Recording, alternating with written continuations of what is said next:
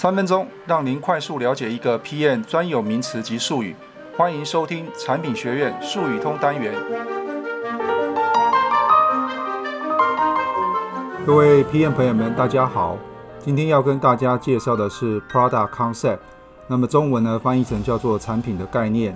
那么所谓的产品概念呢，最主要是要叙述一个产品所要满足消费者的欲望与需求。以及该产品呢，如何满足这些欲望与需求的原因跟想法，其主要的内容呢，包含以下三个部分。第一个部分就是要说明呢，该产品要解决消费者未被满足的需求是什么。第二个呢，必须要说明这个产品呢，为什么可以满足这些未被满足的需求。第三个呢，就是要叙述呢，这些产品的主要的一些 feature function，以及价格或服务等相关的一些资讯。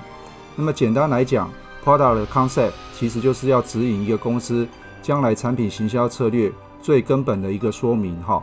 那么产品经理呢，在发展 product concept 的时候，必须要去思考，到底公司发展出来的产品功能是要解决顾客的哪些问题，要如何说服消费者这些产品的功能能够真正解决他们的问题。